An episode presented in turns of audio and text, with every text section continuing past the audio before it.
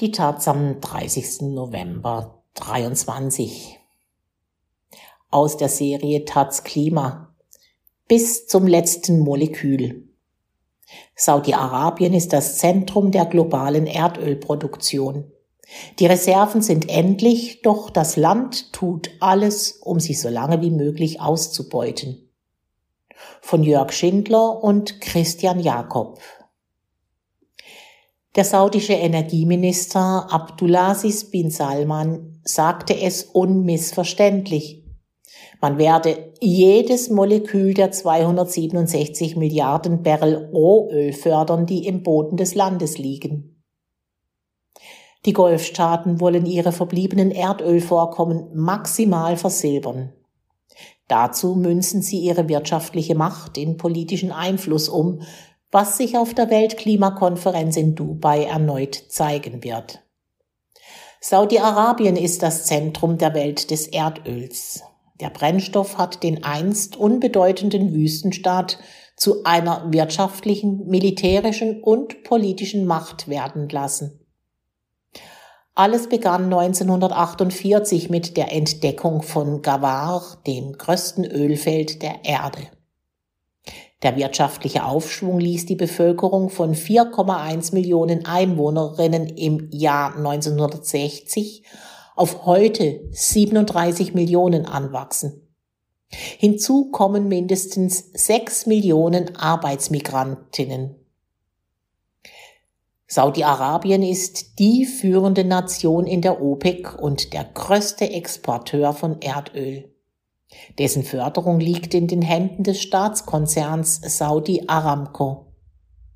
Der ist nach UN-Angaben seit 1965 allein für rund vier Prozent der globalen Emissionen verantwortlich. 2021 verdiente Saudi Aramco rund 110 Milliarden Dollar, mehr als Apple und Alphabet zusammen. Kaum ein Land ist bedeutender für den weltweiten Ölmarkt und damit auch von enormer Wichtigkeit für die Klimapolitik. Vieles weiß man über die saudische Ölförderung, einiges glaubt man zu wissen. Entscheidendes weiß man nicht. Intransparenz ist ein Markenzeichen von Saudi Aramco. Das beginnt schon bei den Fördermengen, die sich je nach Quelle unterscheiden und setzt sich verstärkt fort bei den Exporten.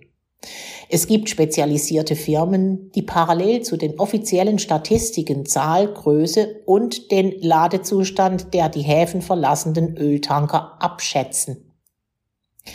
Die von der Regierung angegebenen Reserven sind ein eigenes Kapitel. Mitte der 1980er Jahre hat Saudi-Arabien, wie alle OPEC-Staaten, seine nachgewiesenen Reserven drastisch erhöht. Seitdem blieb die Angabe paradoxerweise praktisch konstant in der Größenordnung von 260 Milliarden Barrel, rund einem Sechstel der weltweiten Vorkommen. Das würde bedeuten, dass jedes Jahr genauso viel neues Öl gefunden wie gefördert wird. Von entsprechenden Neufunden ist jedoch nichts bekannt. Tatsächlich ist die Höhe der Reserven ein Staatsgeheimnis. Es ist unverständlich, warum viele Institutionen die Reserveangaben trotzdem immer noch für bare Münze nehmen. Eine realistische Reserveangabe wäre die Voraussetzung, um abzuschätzen, wie lange das Land seine führende Rolle aufrechterhalten kann. Nicht besser sieht es aus, was die Höhe und den Verlauf der Förderung in einzelnen Ölfeldern betrifft. Entsprechende Angaben gibt es nur sporadisch und unvollständig. Sie können nicht unabhängig verifiziert werden. Saudi-Arabien hat sein Förderniveau in der Größenordnung von acht bis zehn Millionen Barrel pro Tag schon über Jahrzehnte gehalten. Das ist erstaunlich und wurde auch von manchen Kritikern nicht für möglich gehalten. Bis Anfang der Nullerjahre glaubten in der Politik und an den Energiemärkten viele, Saudi-Arabien könne als sogenannter Swing Producer bei Bedarf die hohe Förderrate sogar noch mehr oder weniger beliebig ausweiten. Ein Erdöl-Supermarkt also, dessen Angebot sich ganz an die Wünsche der Käufer anpasst. Auch die Internationale Energieagentur IEA hatte Szenarien vorgelegt, die eine künftige Verdoppelung der saudischen Ölförderung angenommen haben. Typisch dafür sind Medienbilder von saudischen Ölarbeitern mit weiß-rot karierten Kopftüchern, die an den großen Rändern der Ventile von Ölleitungen drehen. Das deckt sich mit Volkes Meinung, dass die Scheichs uns den Ölhahn nach Belieben zu und aufdrehen können. Eine Ausweitung der saudischen Ölförderung aber geschah nie und sie wird es auch nicht geben. Um das Jahr 2000 herum stritten sich die westlichen Industrienationen mit ihrem Sprachrohr, der IEA und die OPEC, um die Energiepreise. Bis dahin herrschte eine Art propagandistisches Patt, das das geltende Preisniveau sicherte. Die IEA behauptete, dass stark steigende Ölpreise kurzfristig zu einem Zusammenbruch der Wirtschaftstätigkeit mit einem stark zurückgehenden Ölverbrauch führen würde und langfristig zu einem schnellen Umstieg auf erneuerbare Energiequellen, sodass die OPEC auf einem Großteil ihrer Reserven sitzen bleiben würde. Die OPEC dagegen behauptete, wenn es zu einem schnellen Schwenk zu erneuerbaren Energien kommen sollte, dann würden die Förderländer die Welt mit billigem Öl überschwemmen und diesen Umstieg damit verhindern. Die OPEC war nicht unbeeindruckt von den westlichen Argumenten, insbesondere was die Gefahr einer weltweiten Rezession betraf. Angesichts der in diesem Zeitraum nicht unerheblich steigenden Ölpreise verkündete die OPEC damals, dass ihr Ziel ein Preiskorridor von 22 bis 28 Dollar je Barrel sei und sie dieses Ziel durch Anpassung der Förderung sicherstellen werde. Tatsächlich sind die Ölpreise weit über diesen Korridor hinausgeschossen. Heute sind es um die 80 Dollar je Barrel. Die OPEC und vornehmlich Saudi-Arabien konnten die Förderung nicht ausweiten und erwarteten den großen Nachfrageeinbruch aufgrund der hohen Ölpreise. Doch es geschah nichts. Nach wenigen Jahren des Abwartens setzte sich bei der OPEC die Erkenntnis durch, dass sie auf einen westlichen Bluff hereingefallen waren. Sie hatten ihr Öl lange Zeit viel zu billig verkauft. Das früher propagierte Preisband wurde aufgegeben und die OPEC machte deutlich, dass sie fortan einen Ölpreis von 60 Dollar für angemessen halten würden. Insbesondere in den USA schürte die nicht erfolgte Steigerung der saudischen Ölförderung Bedenken. Wollen sie nicht oder viel wahrscheinlicher können sie nicht? Zwischen 2004 und 2006 erschienen etliche Artikel und Bücher, die die Ölreserven der Saudis in Frage stellten und darauf hinwiesen, dass die Ölproduktion aus wenigen sehr großen Feldern stammt, die allesamt schon seit Jahrzehnten in Betrieb sind. In welchem Zustand sind diese Felder? Um die Märkte zu beruhigen, sah sich Saudi Aramco gezwungen, einige Daten zu ihren großen Ölfeldern zu veröffentlichen.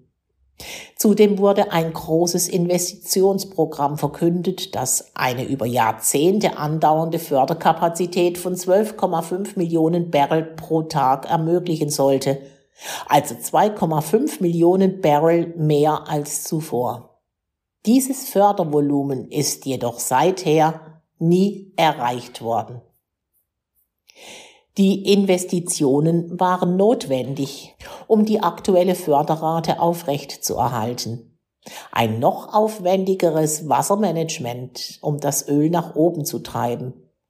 Zusätzliche Horizontalbohrungen statt Vertikalbohrungen um das in dünnen Schichten nach oben gepresste Öl großflächig abschöpfen zu können.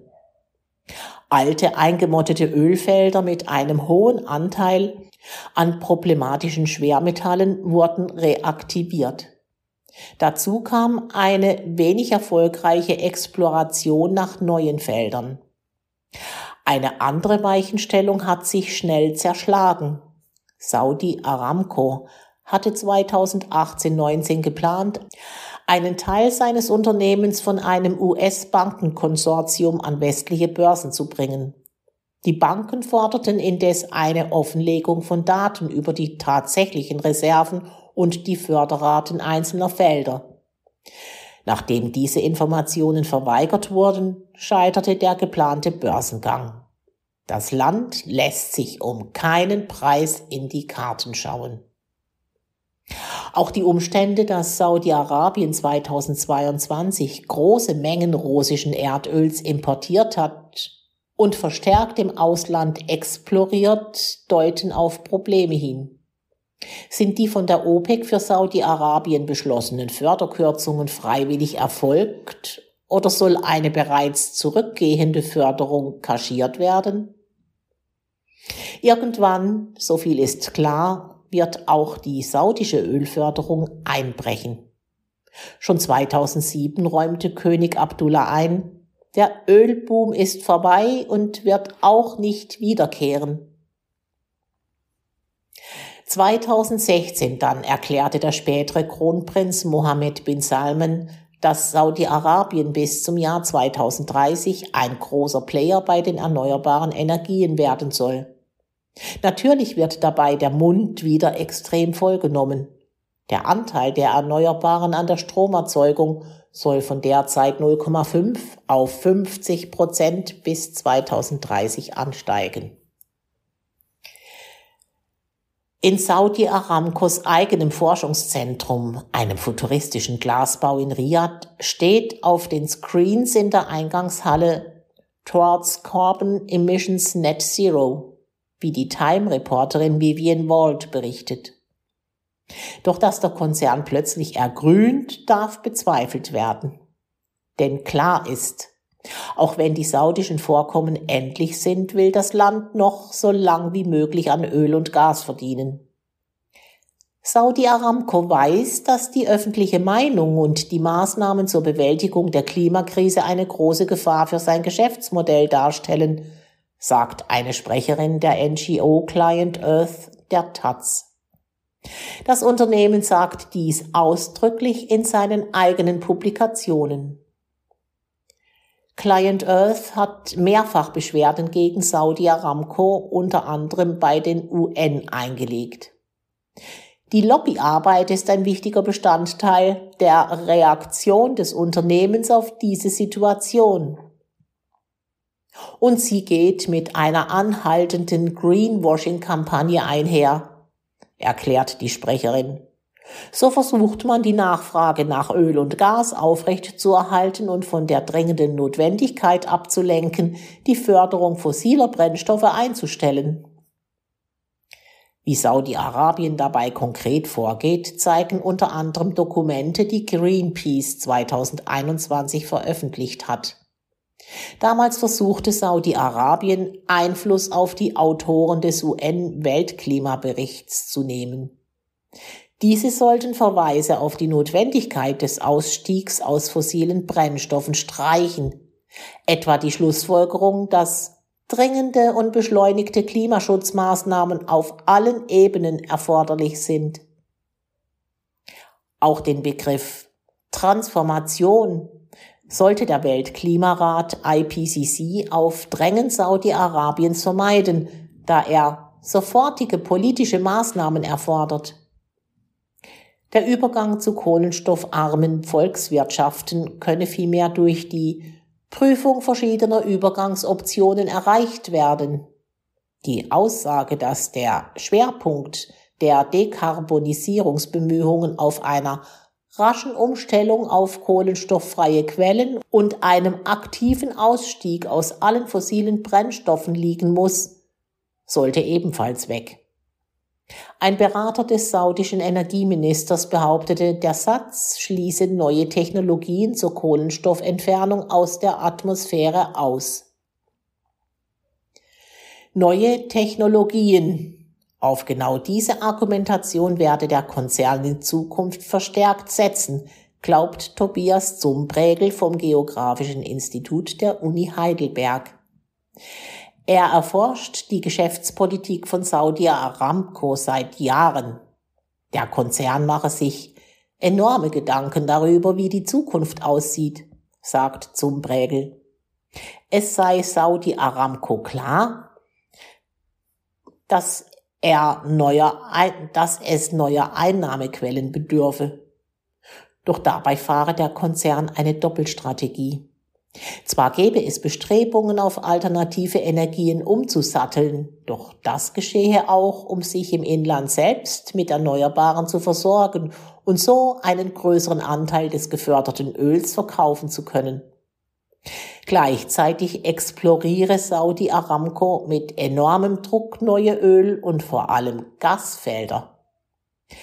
Letztlich halte der Konzern daran fest, mit neuen fossilen Energieträgern weiter zu wachsen. Wir werden das ganz stark während der COP in Dubai erleben, sagt zum Prägel. Saudi Aramco hatte sich bisher nicht öffentlich auf den COPs geäußert. Aber sie nehmen seit ein paar Jahren die Klimadiplomatie sehr viel ernster. So zum Prägel. Dabei leugne die Ölmonarchie den Klimawandel heute nicht mehr, sondern propagiere die Anpassung daran. Dabei geht es nicht um die Abkehr von Öl und Gas, sondern darum, mit Technologien angeblich die Emissionen in den Griff zu kriegen, erklärt Zumbrägel. Das werde als Heilsbringer zur Lösung der Klimakrise verkauft. Möglich machen soll das unter anderem eine bestimmte Form der als CCS bekannten Kohlenstoffabscheidung aus der Atmosphäre, das Enhanced Oil Recovery, EOR. Dabei handelt es sich eigentlich um ein Verfahren zur Ölgewinnung bei geringem Lagerstättendruck. Das CO2 wird äußerst kostspielig und energieintensiv aus der Luft eingefangen, dann aber nicht, wie beim konventionellen CCS, tief in der Erde gespeichert. Stattdessen wird es in existierende Öl- und Gasfelder gepumpt. So können die restlichen Vorkommen aus dem Boden gepresst werden. Der Oberbegriff für solche Verfahren ist CCU, Kohlenstoffabscheidung und Nutzung. Sie werden als klimaneutral verkauft, aber verwendet, um weiter fossile Energieträger zu fördern. Es ist der größte Etikettenschwindel, dass alle Formen von CCS in einen Topf geworfen werden, obwohl sie für die Klimaneutralität ganz Verschiedenes bedeutet, sagt zum Prägel. Er spricht von einer bewussten Täuschung, die Saudi-Arabien mit vorantreibe. Saudi Aramco führte schon früh CCU-Pilotprojekte durch und investiert darin Milliarden. 2018 legte CAPSAG, König Abdullah Zentrum für Ölstudien, ein dem Energieministerium unterstellter Think Tank aus Riyadh ein Papier zur Rolle von Enhanced Oil Recovery bei der Dekarbonisierung von Öl vor. Wir müssen 2023 zum Jahr von CCU machen, sagte Joseph McMonagle, der Generalsekretär des in Riyadh ansässigen Internationalen Energieforums IEF auf einer Veranstaltung von CAPSAC im Februar 2023. Im selben Monat richtete CAPSAG die wichtigste globale Energiekonferenz IAAE aus. Da waren extrem viele Aramco-Mitarbeiter präsent und haben CCU beworben. Das wird strategisch und mit sehr viel Elan propagiert, sagt Zumbregel, der die Konferenz besucht hat. Zudem setze Saudi Aramco heute auch auf blauen Wasserstoff, der, anders als grüner Wasserstoff, nicht mit Erneuerbaren, sondern mit Erdgas produziert wird.